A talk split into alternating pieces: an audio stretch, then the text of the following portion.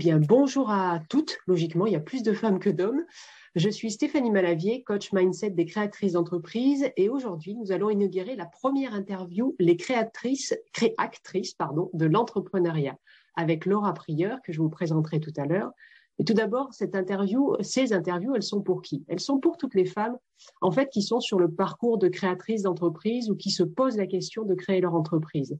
Et toutes les études montrent que malheureusement, les femmes ont plus de difficultés à passer ce cap, parfois de quitter le salariat ou juste de passer de femme au foyer à entrepreneuse. Et toutes les femmes que je vais interviewer vont venir d'horizons différents, d'âges différents. Laura est particulièrement jeune, avec des thématiques différentes. Et tout ça pour nous dire comment elles ont fait, comment elles font actuellement pour réussir dans l'entrepreneuriat grâce à leur état d'esprit, leur gestion de leurs peurs, de leurs doutes, de leurs pensées négatives, peut-être aussi de leurs émotions et de leurs énergies, si on arrive à parler de ça aussi dans ce laps de temps. En tout cas, je te souhaite la bienvenue si tu veux en savoir plus. Et aujourd'hui, nous accueillons Laura. Donc Laura, bonjour. bonjour. Tu as 29 ans, tu es fondatrice de La Positive et bordelaise et tu m'as confié que tu avais créé ta première entreprise à 23 ans et j'ai trouvé ça particulièrement génial. Euh, tu as aussi commencé ta carrière en fait dans le BTP en tant que conductrice de travaux, mais rapidement finalement tu as créé ta première entreprise pour coacher des entrepreneurs. C'est bien ça? Tout à fait. Ok. Ensuite, alors je ne sais pas, du coup, est-ce que tu as continué le coaching des entrepreneurs en, faisant aussi dans une agence de communication ou tu as fait euh, les deux euh, l'un à la suite de l'autre? Alors j'ai d'abord eu ma société de coaching pendant deux ans euh, malheureusement, j'étais une très bonne communicante, mais pas une bonne commerciale. Donc, je suis retournée dans le milieu salariat où là, j'ai appris le commerce. Et euh, sur cette période de, salariat, j'avais euh, laissé le coaching que je souhaitais laisser définitivement, mais qui est revenu se présenter à moi quelques mois après mon départ du salariat. D'accord. Et donc, quand tu as quitté le salariat, c'est là que tu t'es réinstallée consultante indépendante sur la stratégie de communication et tu avais 26 ans, c'est ça? Tout à fait. Tout à fait. Ça a été encore et, donc, quand tu as créé La Positive, c'est un cabinet de conseil à destination des petites et moyennes entreprises. C'était en juillet 2020, donc gros challenge avec la crise sanitaire, en fait. Oui, tout à fait. Ben, je sentais qu'il y allait avoir un point de bascule, un point de rupture sur la façon de travailler au sens large, que plein de personnes allaient avoir besoin de sens. Et euh, il y a beaucoup de, théories euh, socio-spirituelles qui expliquent qu'il y a un point de rupture, qu'après les choses se polarisent et euh, que tout se remet en ordre. Et je pressentais ce besoin euh, de euh, d'accompagnement pour les entreprises, les professionnels, les personnes qui souhaitent se lancer, celles qui sont en reconversion. Donc je me suis dit, allez, c'est parti, c'est contre-intuitif, mais on y va. D'accord. Alors, du coup, tu, tu, peux nous en dire juste un peu plus peut-être sur ton activité actuelle? Oui, bien sûr. Donc, j'ai un cabinet de conseil en développement plein de mots pompeux pour dire qu'on va euh, accompagner les entrepreneurs à aller concrétiser leurs projets. Euh, comment En allant corréler des données financières, donc un chiffre d'affaires à atteindre, ça oui, comme beaucoup de cabinets de conseil, en faisant des tests de personnalité pour choisir des canaux qui soient respectueux euh, de la personne. par exemple, un introverti, on va pas lui dire d'aller faire des conférences ou d'aller faire le, show sur YouTube, mais plutôt d'utiliser des, stratégies rédactionnelles qui soient respectueuses de qui il est et euh, en faisant matcher ça avec euh, le marché. Donc euh, il y a vraiment le côté financier, le côté humain et le côté market fit, comme on dit dans le milieu. Donc tout simplement, la base de la base chez la positive, c'est de transformer un projet en plan d'action chez l'entrepreneur, parce que quand on se lance, moi aussi j'y suis passée, on a souvent du mal à savoir quoi faire, comment, donc soit on en fait trop, soit pas assez, soit on se disperse. Et le but, c'est d'aller générer un plan d'action pour la première année pour les gens qui se lancent et pour un, deux ou trois ans pour les autres, pour qu'ils puissent déployer leurs compétences. De ça, euh, de ce plan d'action, peut euh, naître des besoins en formation, des besoins en marketing externalisé ou des besoins en stratégie plus, euh, plus élaborée, entre guillemets. Donc on a ces trois axes chez La Positive.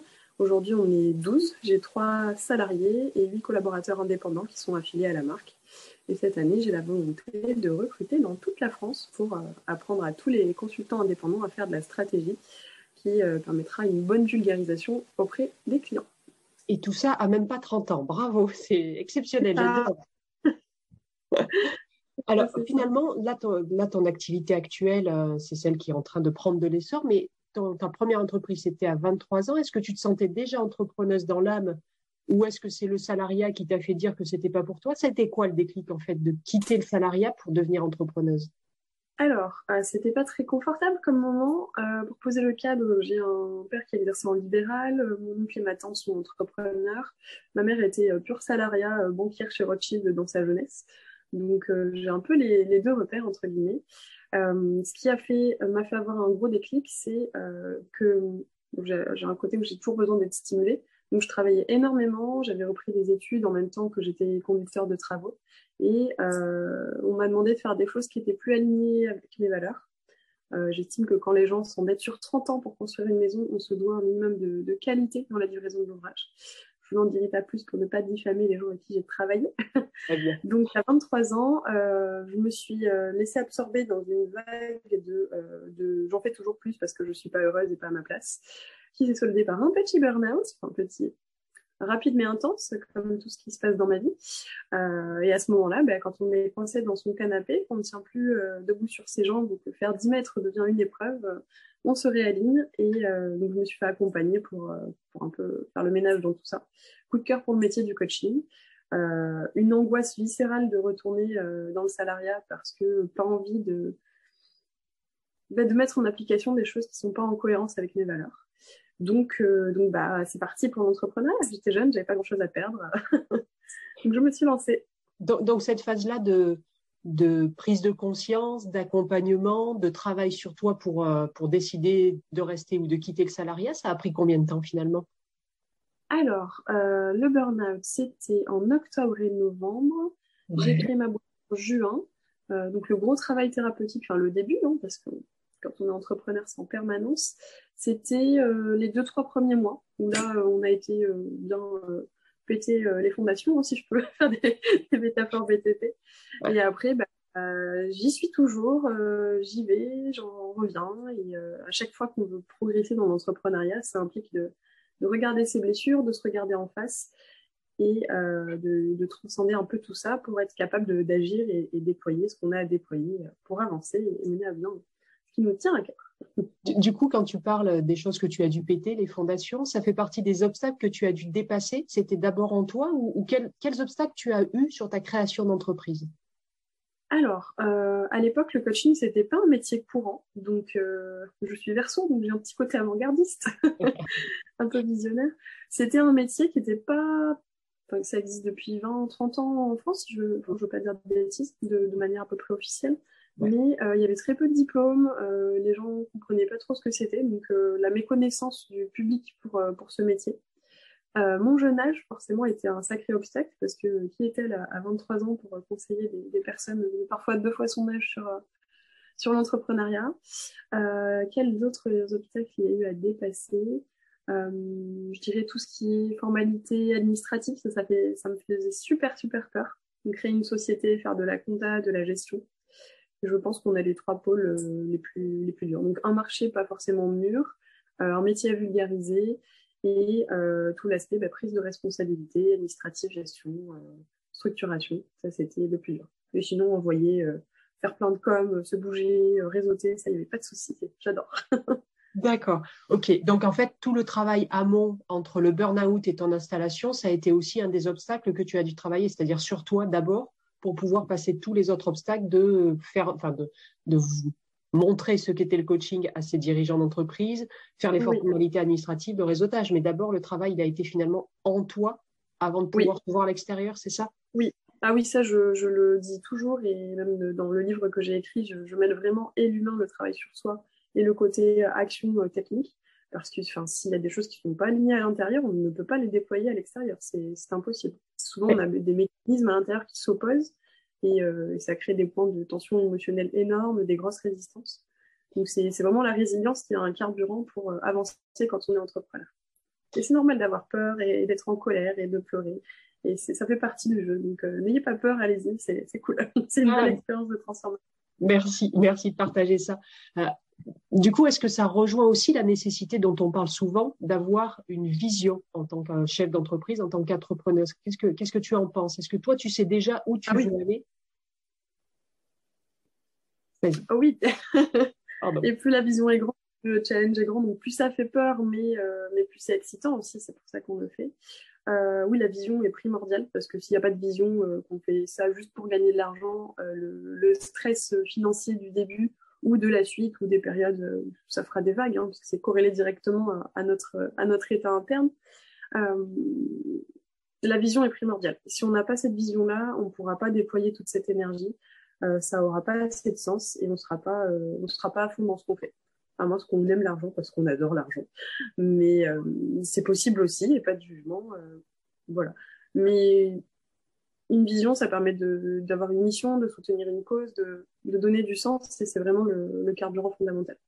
Est-ce que tu l'utilises quand il y a des coups de mou, la vision? Euh, Oui, tout à fait. Tout à fait. Je, me dis pourquoi ça marche pas à ce moment-là? Ben, je fais mon travail émotionnel, ok, qu'est-ce qui se joue en moi, et je me reconnecte à ma vision. Et euh, bah, le mois dernier, en toute transparence, j'étais complètement désalignée à ma boîte. Euh, je m'ennuyais. Je m'ennuyais, j'avais créé tout ce que je voulais créer. Euh, le déployer, c'est un peu moins ce qui m'excite, entre guillemets. donc je m'ennuyais. Donc je me suis reconnectée à une vision plus grande et plus ambitieuse. Et là, c'est reparti. D'accord. Et du coup, tu as retravaillé tes valeurs par rapport à la vision? Est-ce qu'elles, est qu'elles aussi, elles ont dû être adaptées par rapport à ce que tu as vécu il y a un mois, peut-être? Euh, oui, tout à fait. Avant, j'étais plus dans le euh, sois parfaite, euh, montre l'exemple. Comme tu es jeune, tu es la figure de proue qui va montrer aux personnes plus âgées, aux femmes, aux gens qui ne sont pas dans les codes du standard de l'entrepreneur que tu peux y aller parce que toi, tu as osé faire tout ça. Donc un peu ce côté sois parfaite. Et là, j'ai plus envie d'être dans la sensibilité, dans la vulnérabilité, dans le partage. C'est rigolo parce que tu m'as sollicité pour, pour une interview. En gros, plus on veut réaliser des choses grandes, plus on doit être humble et, euh, OK avec toutes ces vulnérabilités. Donc là, euh, j'ai envie de créer un, média pour, euh, pour éduquer toutes les personnes qui travaillent à comment fonctionne le système. excuse-moi, j'ai quelqu'un qui est passé devant mon bureau toutes les personnes qui travaillent à comment fonctionne le système pour mettre plus de conscience sur son rapport au travail. Euh, je, demain, j'ai un visio avec euh, une personne très importante et connue pour euh, développer une intelligence artificielle pour faire corréler les données de personnalité avec les données financières et les données de marché pour générer ces plans d'action. Euh, j'ai aussi envie d'apprendre de, un maximum de, consultants nationaux la méthodologie que j'ai créée. Et euh, tout ça, ben, quand j'étais dans, ce côté performance à fond, je ne je pouvais pas le déployer parce que j'étais plus euh, occupée à, à avoir l'air parfaite ou à être une entrepreneur qui réussit euh, que à faire ce que j'avais à faire. Donc, euh, donc voilà, si ça peut répondre précisément à ta question. Ouais, c'est génial. Après, je trouve que ça va même plus loin que la vision ou les valeurs. Là, c'est presque une. Alors, c'est une expression un peu galvaudée, je trouve, mais la, la question de la mission de vie, du projet de vie, il y a quelque chose qui vibre en toi qui est différent de, de ce qu'il y avait il y a quelques mois. Moi, ce que j'entends en tout cas. Oui, ah, tout à fait. On est sur la mission, clairement. Clairement, clairement. D'accord. Et du coup, c'est ce que tu es en train de découvrir. Tu es en train de tirer le fil pour les. Enfin, finalement, c'est la première fois peut-être que tu t'autorises à aller si profondément en toi pour faire ça? Euh, que je m'autorise à aller si profondément en moi, non, parce que je suis très connectée à la vision et j'ai un rapport assez spirituel à la vie. Donc, j'ai toujours senti que euh, qui m'attendait, si je voulais vraiment tout déployer, c'était euh, de la grande audience, des responsabilités, d'être un petit peu un, leader du monde du travail de demain. Je sais pas comment le dire. Euh, avant, j'aurais jamais partagé ça sur une interview parce que je me serais dit, bon, qu'est-ce que t'es mégalo, c'est impossible, calme-toi. et, euh, et, je perds le fil parce que trop d'émotions. Et c'est plus, par contre, m'autoriser à la mettre en place. Et donc, euh, m'autoriser à poster sur LinkedIn, euh, ok, je recherche des associés, à parler de l'intelligence artificielle sans avoir peur qu'on me pique le concept, euh, m'autoriser à me mettre en connexion avec les bonnes personnes pour, pour déployer tout ça, je dirais. D'accord. Donc, en t'autorisant la connexion, tu espères la synergie et peut-être même la symbiose avec tous ceux qui seront attirés par ce que tu es en train de, de vibrer et de montrer finalement en partageant. Et c'est en train de se passer. C'est en train de se passer. Euh, connexion à plein de belles personnes, euh, des personnes influentes euh, dans le milieu du marketing, de la spiritualité, euh, des cryptos, des finances. J'ai l'impression que je dis les taux se referment, mais là c'est cool parce que les, toutes ces personnes se rapprochent de moi et, j'ai hâte qu'on passe au concret pour proposer ça au, monde extérieur. D'accord, donc l'écosystème de ta nouvelle réalité, de ta vision un peu plus élargie spirituellement, a envie de se créer, quoi. C'est en train de se matérialiser, tout à fait. Moi, je suis là, génial. génial, génial. Alors, du coup, pour revenir à, à l'état d'esprit de l'entrepreneuse, on dit souvent que le mental, les pensées, les émotions peuvent être nos, nos pires ennemis. Est-ce que tu as vécu cela par moment? Là, tu as évoqué il y a un coup de mouille à un mois. Est-ce que c'est justement des pensées qui sont arrivées? Est-ce que c'est le corps qui t'a parlé? Comment, comment tu as géré ça, en fait, il y a un mois? Alors, il y a un mois, euh, bah, j'ai pas voulu le gérer, donc mon corps m'a dit Allez, chope le Covid. Ah Mets-toi à l'idiot et réfléchis. Merci le Covid. J'ai fait euh, deux, crises de foie dans la foulée, donc euh, malheureusement, ça passe souvent par le corps euh, à somatiser. J'ai l'impression que c'est un peu un, exorcisme émotionnel à chaque fois, j'emploie des termes le fort. au quotidien, j'essaie d'être en permanence en, en connexion avec mon corps, voir ce que je ressens. Euh, de me créer des espaces où je peux euh, exprimer ces émotions en sécurité. Parce que malheureusement, quand on est entrepreneur, on est souvent en représentation, euh, en contact avec les autres et pas facile que de lâcher le sourire pour dire tout va bien, surtout quand on a une boîte qui s'appelle La Positive. Et, et des fois, j'ai détesté ce nom-là. Je dis, oh, La Positive, La Positive, et là, t'es pas bien, tu pleures. c'est pas évident. Donc être en contact avec ses émotions, leur laisser l'espace de s'exprimer et surtout ben, se faire accompagner, euh, pas en permanence pour pas que ça devienne une, addiction entre guillemets, mais dès qu'on voit un mécanisme qui bloque, euh, y aller, y aller, y aller. Euh. Encore là, aujourd'hui j'ai une petite énergie. Hier j'étais avec quelqu'un qui m'accompagne. On a travaillé le rapport à l'argent. Et... C'est lourd, c'est dur. Donc c'est tout un parcours de résilience émotionnelle. Mmh. Les émotions, c'est des super guides. Euh, à condition qu'on les autorise à nous traverser et qu'on les transcende derrière. Parce que dès qu'elle est transcendée, pouf, ça libère de l'énergie et, on avance et on déchire. tu, tu vides la coupe pour mieux la remplir, en fait. C'est ça.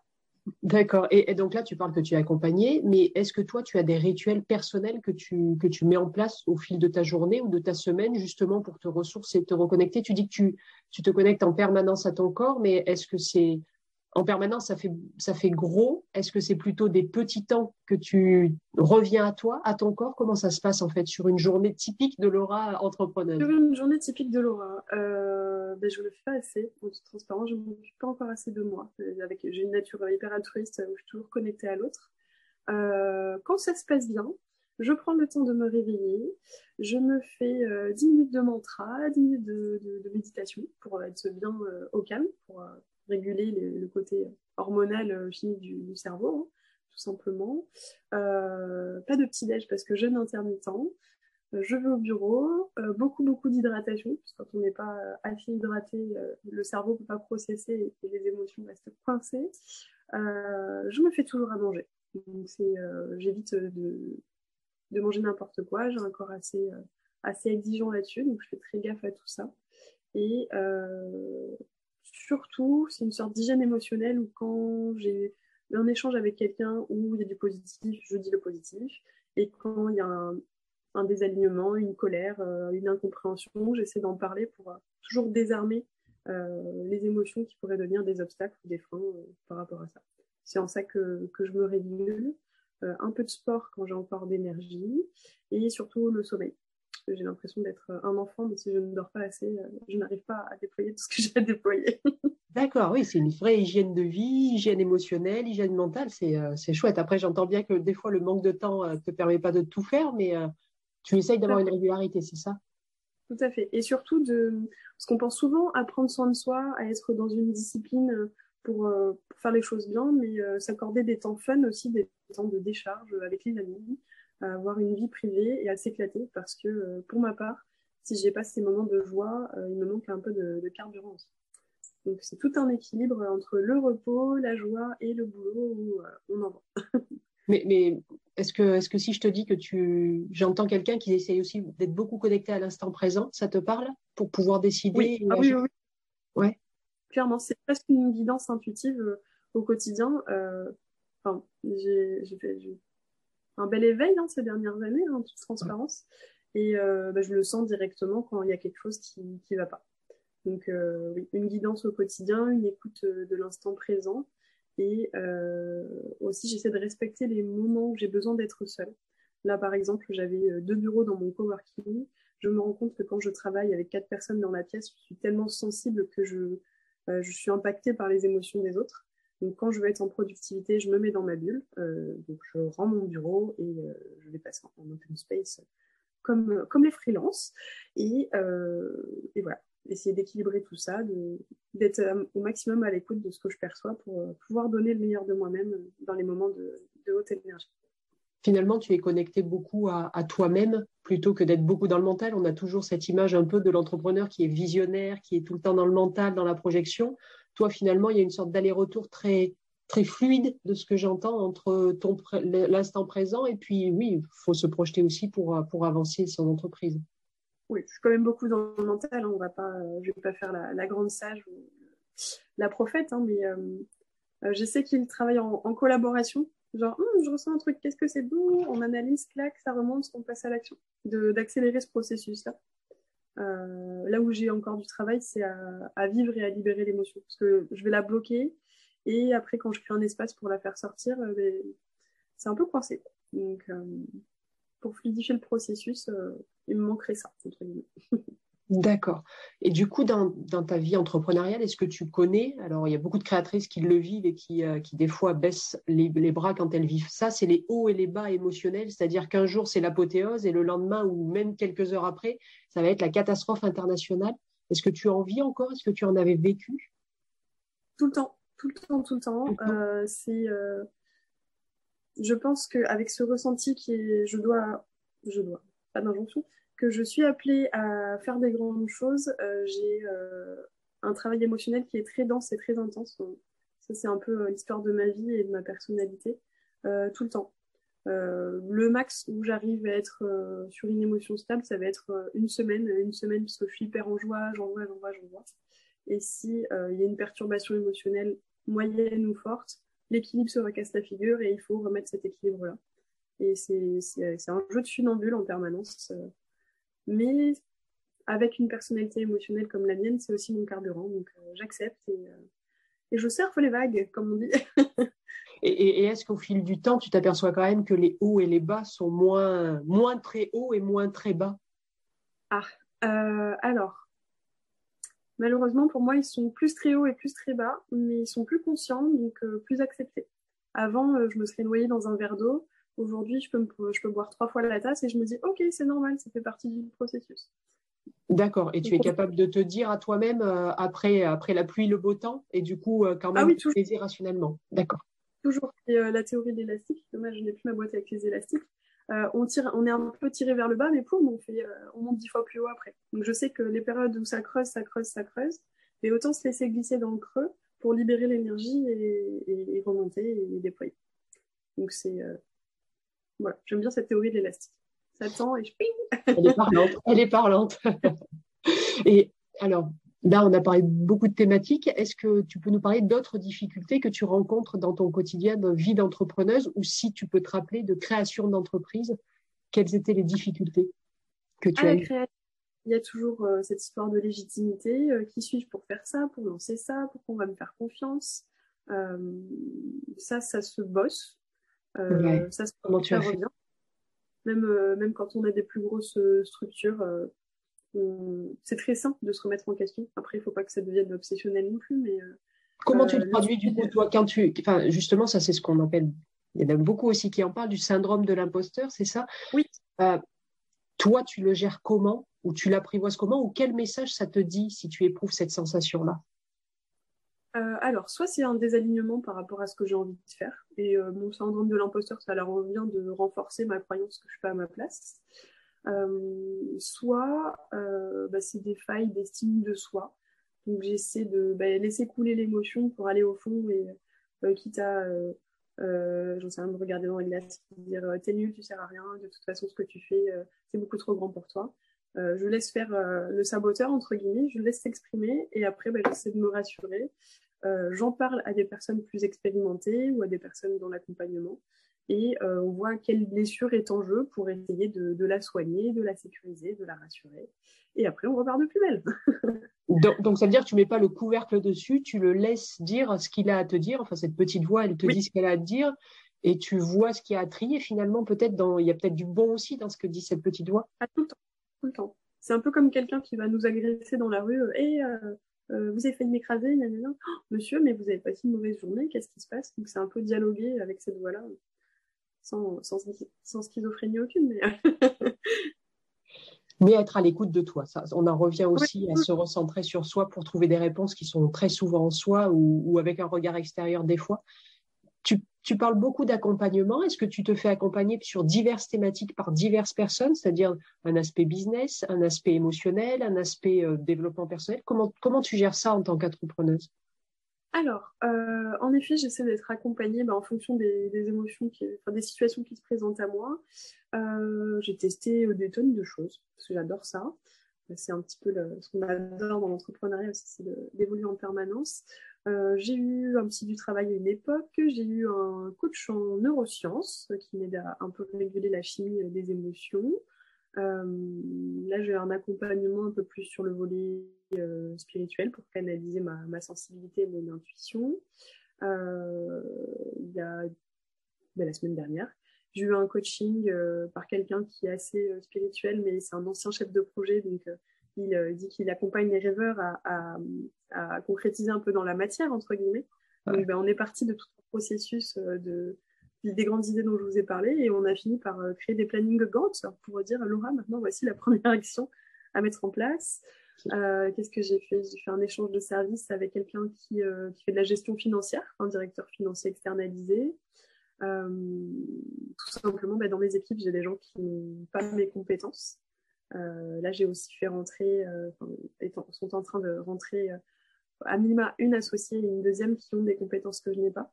Donc, ben, l'idée, c'est d'aller déployer le maximum de qui on est, mais aussi de déléguer euh, à d'autres personnes euh, ce qu'on n'est pas capable de faire, ou ce qu'on ne souhaite pas faire, hein, ce qui ne résonne pas avec nous, et euh, ben, sur le, plan émotionnel, mental, etc., se faire aider.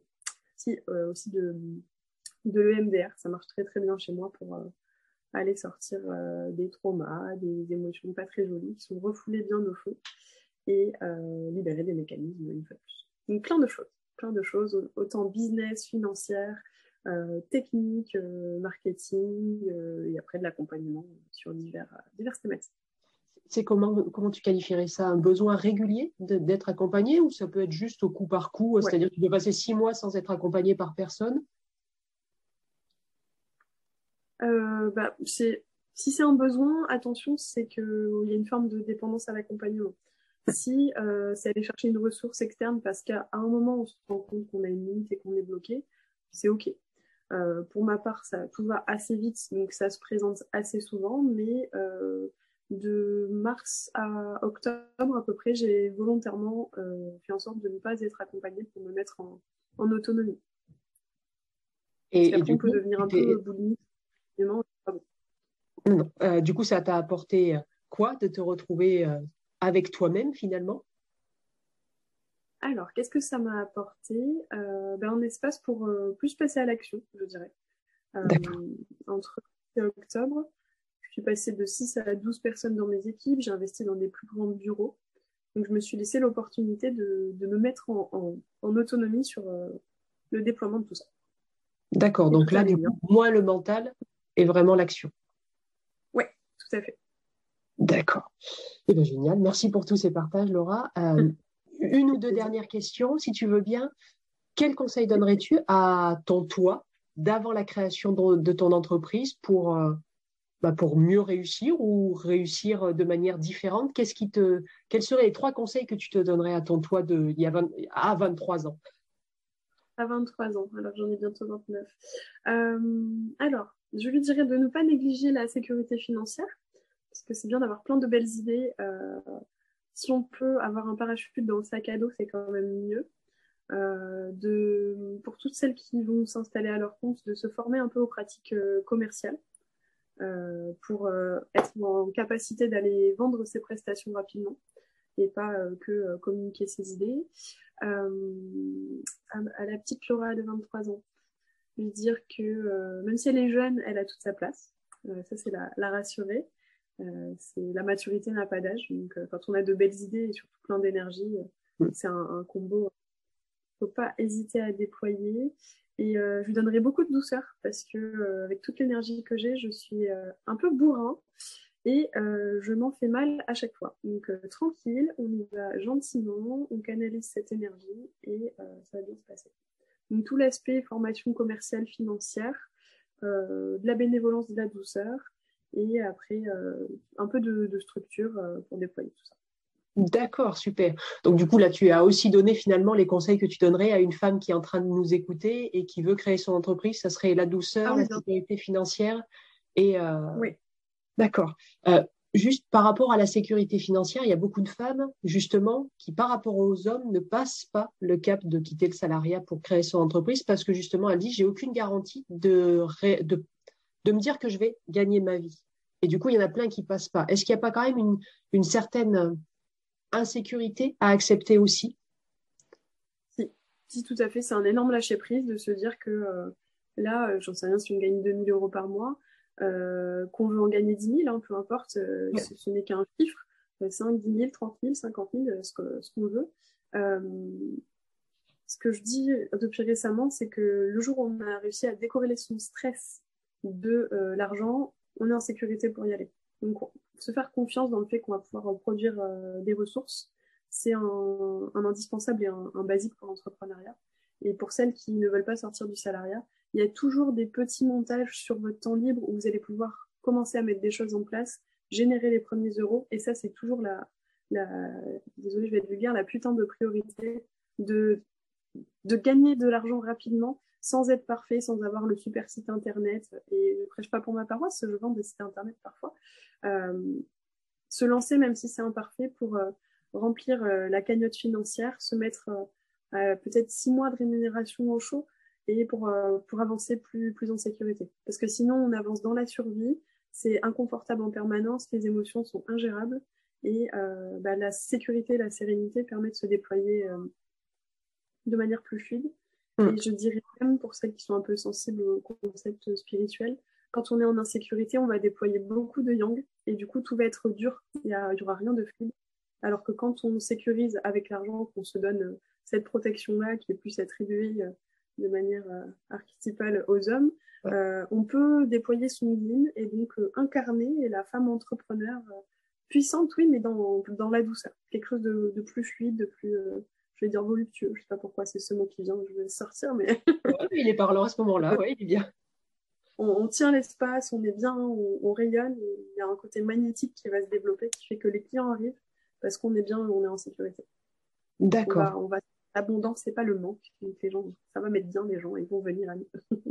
donc, ce que j'entends, il y a quand même aussi un rapport à l'argent à travailler finalement, parce que là, on surfe entre sécurité et insécurité financière. Et il y a, il y a un juste milieu, j'ai l'impression, à trouver pour se lancer. Toi, tu, tu, si tu te donnes le conseil à toi-même pour tes 23 ans de te travailler ta sécurité financière, c'est que tu l'as mal vécu, ce passage-là? Ah oui, tout à fait. Moi, j'y suis allée en mode euh, kamikaze. Donc, j'étais euh, en appart avec un conjoint pas très rigolo, un poste où je travaillais beaucoup trop pour pas cher. Euh, je faisais du sport, j'avais repris le diplôme. Donc là, burn-out, je me mets entrepreneur. Le conjoint qui comprend pas trop, donc j'ai tout lâché, hein, l'appart, le mec, les habitudes. Je me suis lancée dans le vide. Et bah, je, je, ce que je dis dans mon bouquin, merci Pôle emploi d'avoir financé ma première expérience entrepreneuriale. Donc c'était gardes avec 1000, 1100 et quelques euros par mois. Euh, je devais euh, monter la boîte, la déployer, alors que je savais pas euh, des fois comment boucler les fins de mois. Donc c'est chiant. On n'a pas, on n'a pas à vivre ça. autant s'organiser en amont, s'éduquer à l'argent. Hmm. Et même au-delà de l'argent, je dirais, j'en fais ma spécialité un peu aujourd'hui dans, dans, les coachings que je propose le, samedi après-midi pour m'amuser, euh, travailler son rapport à l'image, à l'influence, au pouvoir et à l'argent. Tous ces mots qui font très peur. Mm.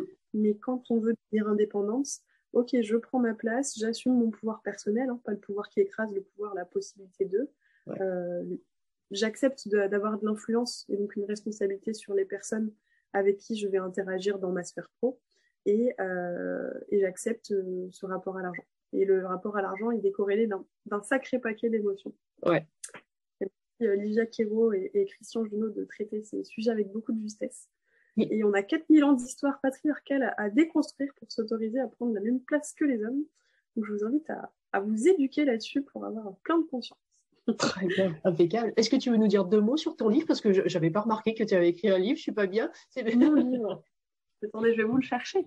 ah, super, génial. Ah, mais je suis désolée. Alors, j'ai n'ai pas bien travaillé mon interview. Je suis désolée. Je ne savais pas que Laura avait écrit un livre. Donc, euh, voilà, on va ah, se bah, Vous l'avez peut-être pas dit, tout simplement. Non. Donc, c'est euh, L'entreprise de demain. C'est euh, un ouvrage que j'ai écrit à 27 ans quand j'ai ouvert la positive. ouvrage un peu connecté. Je l'ai écrit en 40 heures. Les gens me regardent avec des yeux comme ça à chaque fois. donc, la structure est descendue et après, j'ai je l'ai rempli. Euh, L'entreprise de demain, c'est un ouvrage justement qui va dans le sens de ce que tu proposes. C'est euh, pour motiver les gens à entreprendre avec un peu plus de conscience. Donc on va dire que c'est un tiers de dev perso, un tiers de technique, de d'éclairage sur tous les sujets, euh, management, statut, associé, pas associé, comment on fait son commerce, comment on fait sa communication. sur gros fond d'humanisme, parce que je suis, je revendique à fond la cause humaniste je crois en l'être humain, et qui propose un nouveau modèle entrepreneurial et économique pour euh, le monde de demain. Donc, euh, en deux ans de, crise sanitaire, il y a beaucoup de choses qui ont bougé, qui vont dans le sens de ce que je pressentais, de ce que d'autres ont partagé. Hein. C'est pas moi qui ai inventé ces choses-là, mais je, les ai partagées un peu à ma sauce pour les, les vulgariser. Donc, euh, donc voilà, pour ceux qui veulent entreprendre, on m'a dit que c'était une, jolie conversation qui se lit en trois heures et qui donne grave envie de, se lancer. oh, bah excellent. Tu peux nous le remontrer et dire euh, à quelles éditions euh, c'est publié? Ah, à quel... un petit challenge. pour l'instant, c'est en édition sur euh, Amazon. Sur Amazon. Et dans mes challenges de l'année, il y a m'autoriser à aller voir les maisons d'édition dont les valeurs me plaisent pour aller chercher cette grande audience-là de, de travailler mes blessures d'exposition et après j'y vais promener. ok, eh ben, génial. Et eh ben, écoute, euh, on te souhaite plein de bonheur pour euh, aussi l'aventure euh, éditoriale parce que c'est aussi une aventure. Merci. écoute, je Merci te peut-être Laura parce que je pense que l'heure tourne aussi sur ton calendrier entrepreneurial. Oui, tout à fait. Mes clients ne sont pas encore arrivés, donc non. Mais tu, tu as une interview après, il me semble. Oui, c'est ça. Mais voilà, je voulais juste te dire un grand merci pour cette interview qui est vraiment la première. Donc, euh, logiquement, tu es diffusé demain soir, donc mercredi 26 janvier à 19h. Euh, je me permettrai de mettre toutes tes coordonnées, ton Facebook, ton Instagram, euh, les coordonnées du livre. Je vais aller les chercher aussi. Est-ce que tu as un dernier mot à nous partager, Laura? Pour les femmes qui se lancent, ben, n'hésitez plus une seconde, ne doutez plus de vous et allez-y. Enfin, juste vivez, vivez, cette expérience. on a tous toutes les ressources pour s'en sortir et et quand on n'est pas sur le bon chemin, la vie se charge de nous le montrer. Donc, euh, c'est euh, faire confiance au processus. Donc, si, euh, s'il y a l'envie à l'intérieur, allez-y. Ouais. Des fois, les burn-out sont un bon indicateur qu'on n'est pas sur le bon chemin. Tout à fait, burn-out ou bore-out, les deux. c'est vrai, il y a les deux, tu as raison. Eh ben, écoute, je te remercie beaucoup, Laura, et puis à très bientôt, j'espère. Au revoir, merci. Au revoir.